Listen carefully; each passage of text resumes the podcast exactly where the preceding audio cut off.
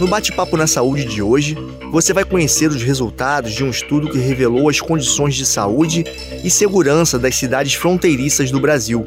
Eu vou conversar com Michel Missi, professor de Sociologia da Universidade Federal do Rio de Janeiro, e com Paulo Paiter, pesquisador do Instituto Oswaldo Cruz e especialista em saúde nas fronteiras. O Bate-Papo na Saúde vai começar agora.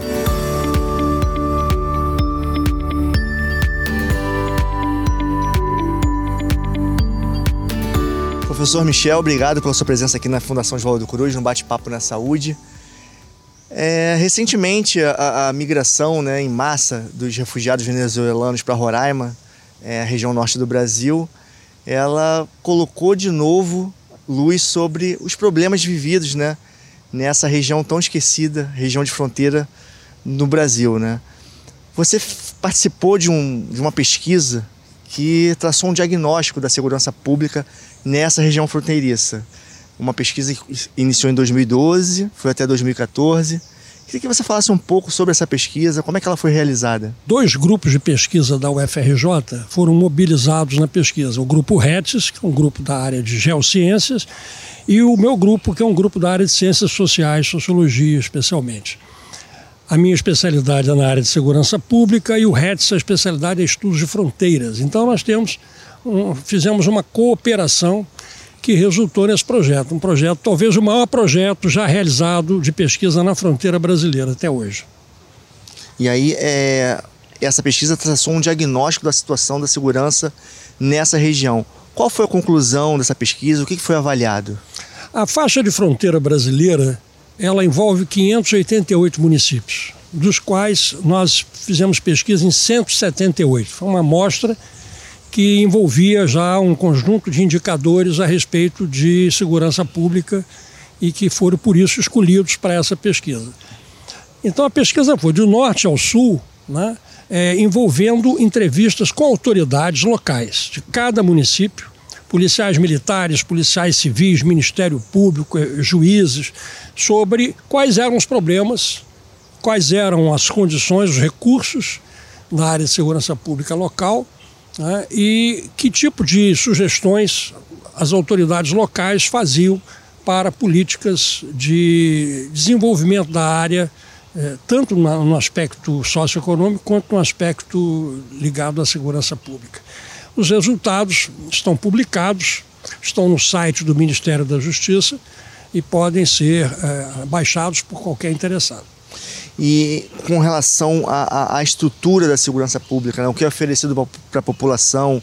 É, teve um diagnóstico também sobre essa parte? É uma fronteira muito eh, heterogênea, com problemas muito diferentes. Né?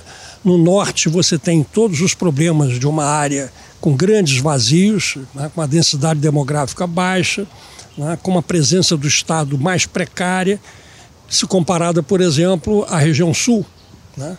Então, é, é exatamente essa heterogeneidade né, que dificulta falar-se da fronteira é, em geral. Sim. Né? Na verdade, por isso nós é, preferimos trabalhar com diferentes setores da fronteira. Na verdade, três grandes setores: o Arco Norte, o Arco Central e o Arco Sul. E qual a região que tem a situação mais crítica com relação à violência? Então, nós temos, na verdade, dois problemas que não se ligam necessariamente. Um dos problemas é a criminalidade cotidiana, convencional, essa que tem em qualquer município brasileiro. Hum. Tá? Ela também está lá na fronteira. Tá? E nem sempre ela se conecta com a questão do tráfico né, de fronteira. Sim. O tráfico de fronteira é o segundo problema. Né? Ele, para uma visão assim superficial, ele não existiria no Rio de Janeiro nem em São Paulo, que não estão na fronteira. Claro. É, esse problema só existiria lá. Isto é uma visão equivocada. O Rio e São Paulo, como todas as outras capitais brasileiras, estão na fronteira aérea, tem aeroportos, aeroportos internacionais. Portanto, também estão é, vulneráveis à, à possibilidade do tráfico. Sim. Isso sem falar na fronteira marítima brasileira, que é muito extensa. Então, é preciso considerar todos esses uh, fatores para não, não colocarmos a, o foco exclusivamente na fronteira com os 10 países da América do Sul. Nessa fronteira com os 10 países da América do Sul, os maiores problemas estão localizados em Mato Grosso do Sul e Paraná. Embora, como o senhor falou, que, que Rio e São Paulo também pode ter problema, tem na verdade, né, com, com o tráfico, né, por conta do, da, da fronteira aérea. É, e marítima. A, e marítima também. É, a situação nessas fronteiras, é, nos municípios fronteiriços, né, no norte do Brasil, ela é mais complicada, é mais difícil de ser controlada? É variável. Você tem situações, como eu já disse, é, muito desiguais. Você tem áreas imensas da fronteira que não tem problema nenhum. Absolutamente nenhum. Ah, você tem, inclusive, diferentes mercados ilícitos na fronteira. Hum. No sul, por exemplo, o principal problema é contrabando. Mais do que tráfico de drogas, é o contrabando. Né? Contrabando de cigarros, que é uma grande apreensão de, de cigarros.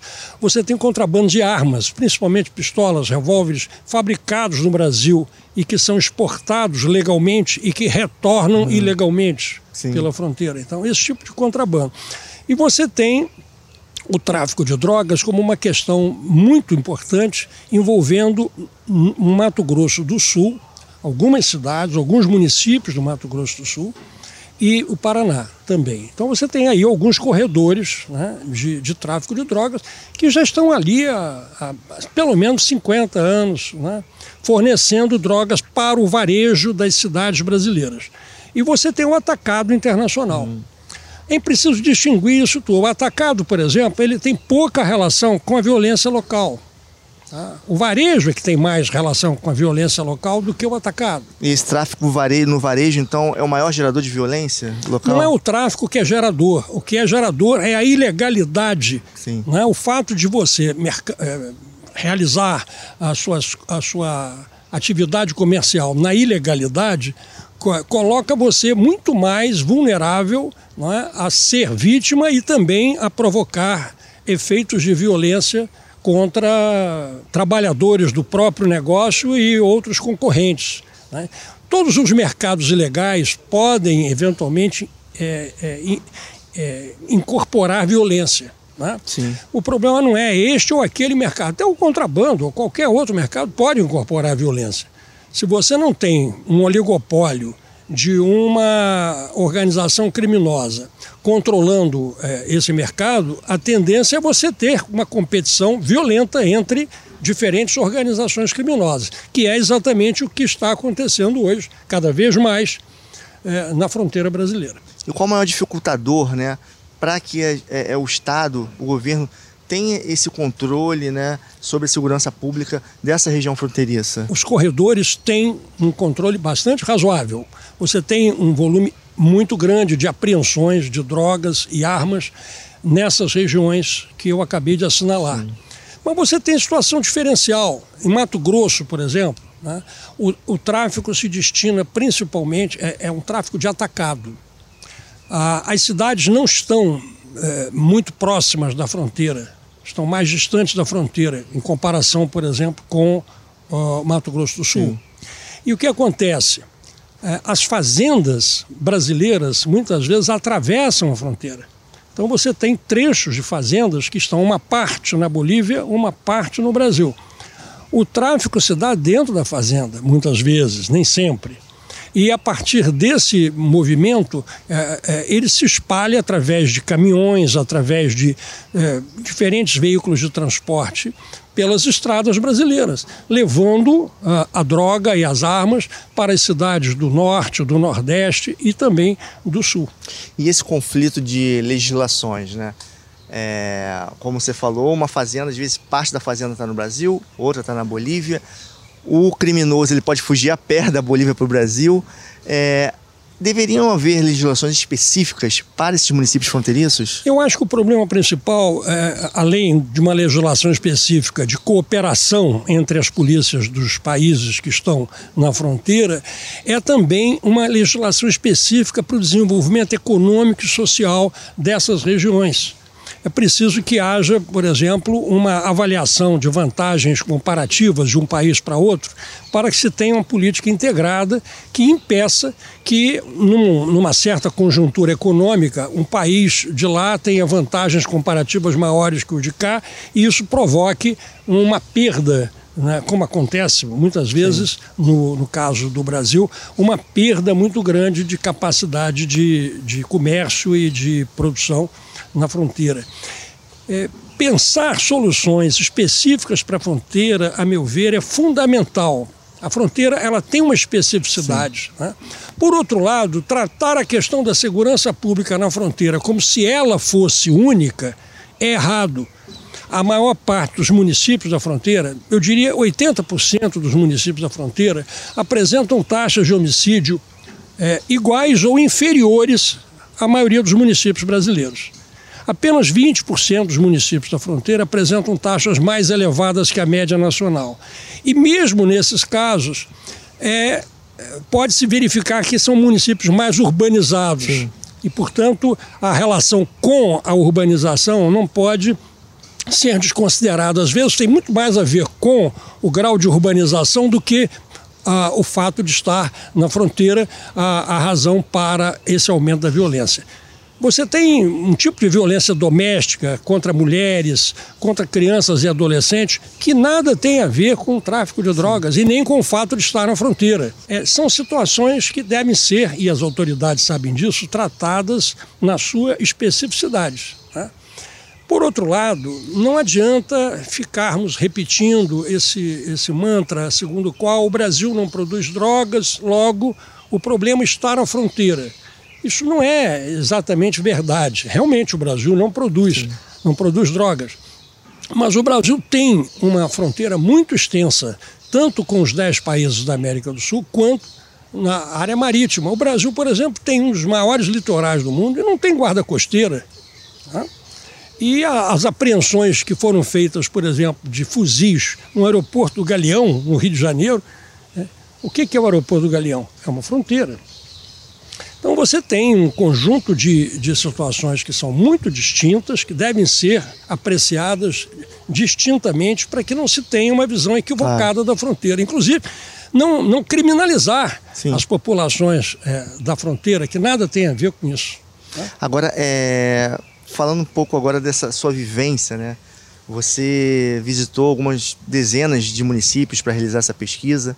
O que, que você encontrou de curiosidade? Vamos falar de uma parte boa, de uma parte mais leve, né? É, você das tem algumas, por exemplo, o município de Chapecó, em Santa Catarina, que está na, oficialmente na faixa de fronteira, as pessoas em Chapecó não se consideram é, na fronteira e não consideram que Chapecó tenha problemas típicos da fronteira. Em Tabatinga, por exemplo, uma coisa curiosa, né? na linha de fronteira, onde tem os marcos da linha de fronteira, né? exatamente separando aonde termina o Brasil começa a Colômbia, você tem um casario, um, tipo uma, uma, uma favela. Né? E, e, e, alguns dos barracos, a, a, a sala fica no Brasil e a cozinha na Colômbia.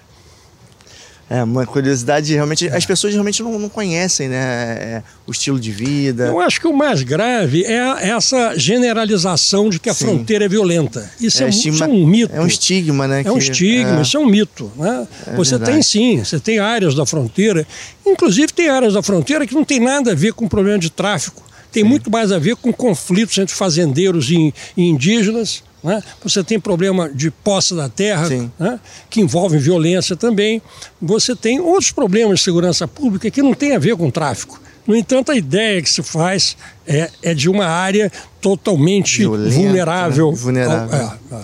Agora, professor, para encerrar é, rapidamente, essa pesquisa, esse diagnóstico que foi traçado, né, é, ele está sendo utilizado para alguma política pública ou no Plano Nacional de Fronteiras, que foi lançado em 2011? Com a, a queda do governo, houve uma descontinuidade entre uh, o, o, Ministério que, que fez a pesquisa e que estava, enfim, criando uma política nacional de, de estratégia de, de fronteira, né, e o governo subsequente. Então, uh, essa descontinuidade, ela aparece inclusive na publicação da nossa pesquisa. Né? Você tem uma parte da pesquisa publicada, impressa, outra parte não impressa está no site do Ministério para você, né? você baixar. É uma pena, é uma pena, porque foi, um, foi, foi certamente um esforço muito grande, difícil de você é, refazer toda hora, é muito caro. Né? E foi a maior que já foi realizada nessa área. É. Envolva, ela não envolveu só a área de segurança pública. A área de segurança pública foi a que que nós fizemos o trabalho de campo. É, no próximo bloco a gente vai falar da saúde. Você tem não só também a saúde, você tem um, um, um levantamento completo dos problemas da fronteira que foi feito pelo grupo REDS da Geociência. Tá certo, professor. O Bate-Papo na Saúde vai fazer um rápido intervalo. No próximo bloco eu vou conversar com Paulo Paiter. Ele é pesquisador da Fundação Oswaldo Cruz e especialista em saúde nas fronteiras. Não saia daí que eu volto daqui a pouco.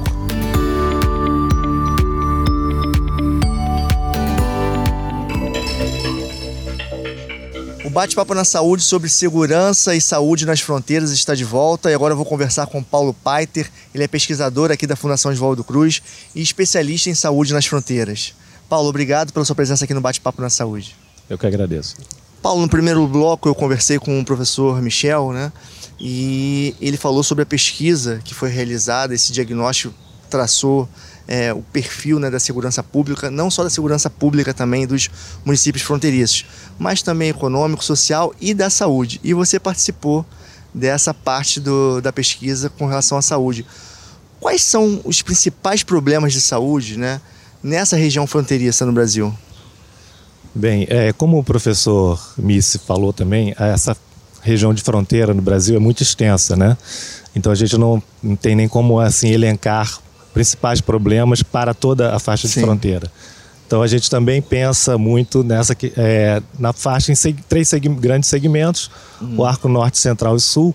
O arco norte ele é um arco é, onde você tem é, a bacia amazônica, né, uma outra região, uma região bastante distinta das demais. E você então tem problemas, é, é, outros tipos de problemas, né? Do ponto de vista das uh, doenças transmissíveis, que é um pouco a área que eu estudo Sim. mais, né, é a questão da malária, né, que a malária é uma doença endêmica na região toda a bacia amazônica, e ela é considerada uma doença uh, negligenciada de uma certa forma, e também é uma doença que ela tem é, tido várias dificuldades, quer dizer, o setor de saúde, de controle justamente na área de fronteira. E agora também a gente está com uma, um problema que é, é o retorno do sarampo, né? Uhum. É, principalmente na região norte, lá em Roraima, né? Com a chegada dos venezuelanos. Não que seja um problema uhum. trazido por eles, né? Mas por conta da baixa cobertura vacinal. Uhum. É, é difícil é, manter uma cobertura vacinal nessas, nessas regiões?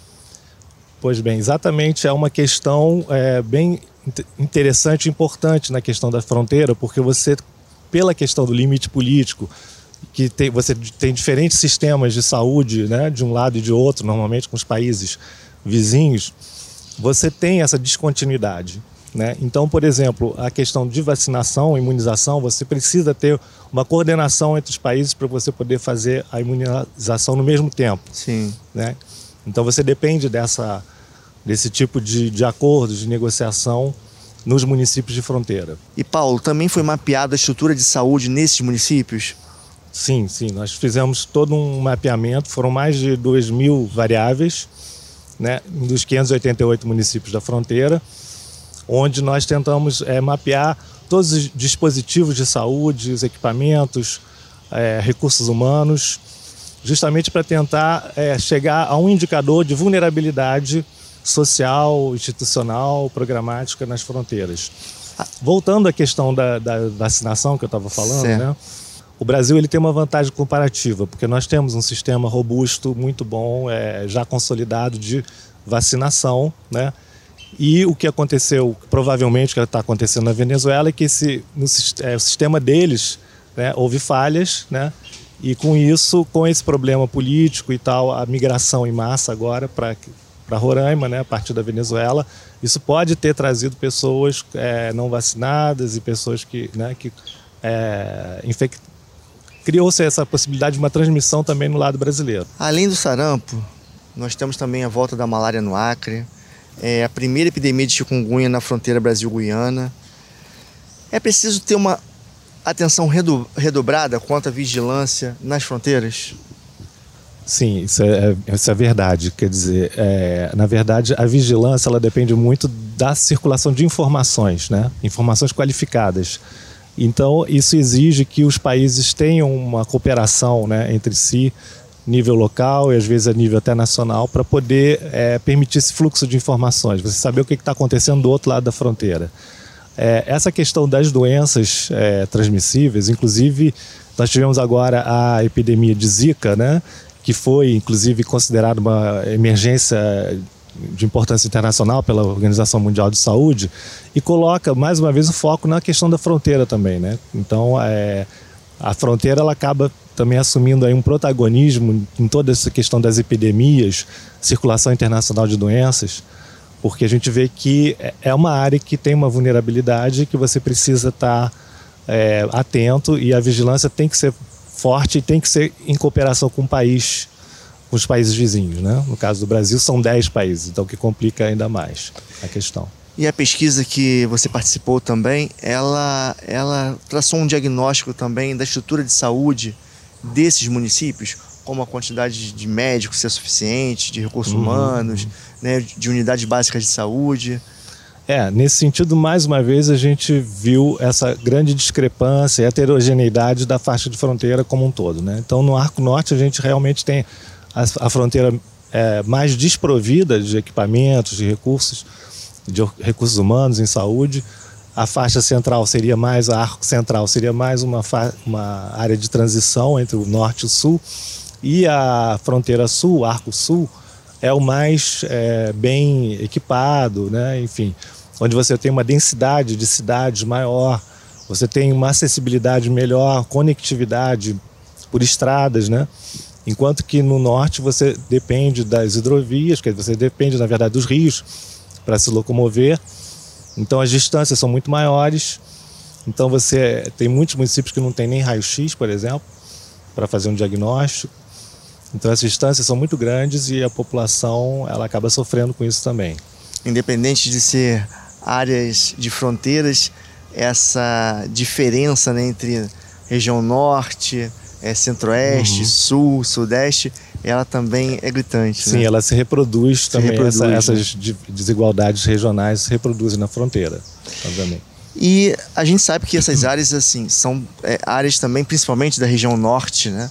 É, com difícil fixação de profissionais de saúde, principalmente médicos. Uhum. Deu para saber nesse diagnóstico se o programa Mais Médicos realmente ele trouxe efeitos positivos para essas áreas, principalmente na região norte? Sim, seguramente. Eu tenho feito trabalhos é, de campo há mais de 10 anos, né, na região agora da, de Oiapoque, a fronteira entre Brasil e Guiana Francesa.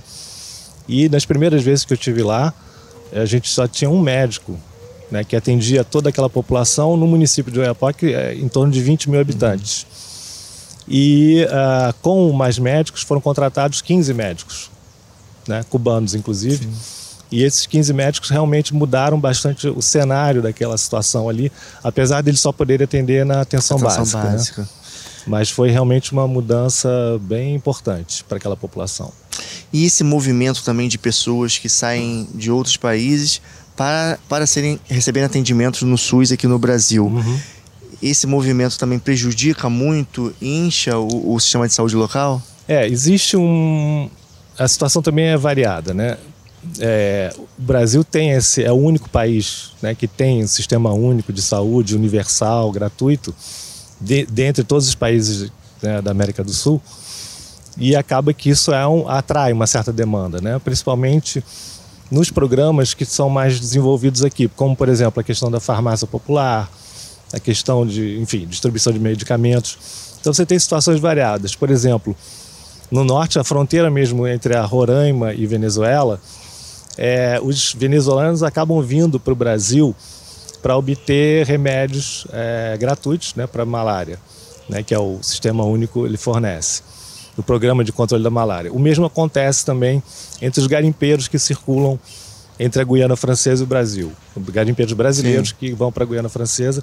Quando eles têm, é, eles é, sentem que estão com febre, enfim, e que podem estar com malária, eles vêm para o Brasil fazer o diagnóstico do lado brasileiro, é, obter a medicação, que é gratuita, né, e precisa ser diagnosticado Sim. no Brasil, e aí retornam para os garimpos, na Guiana.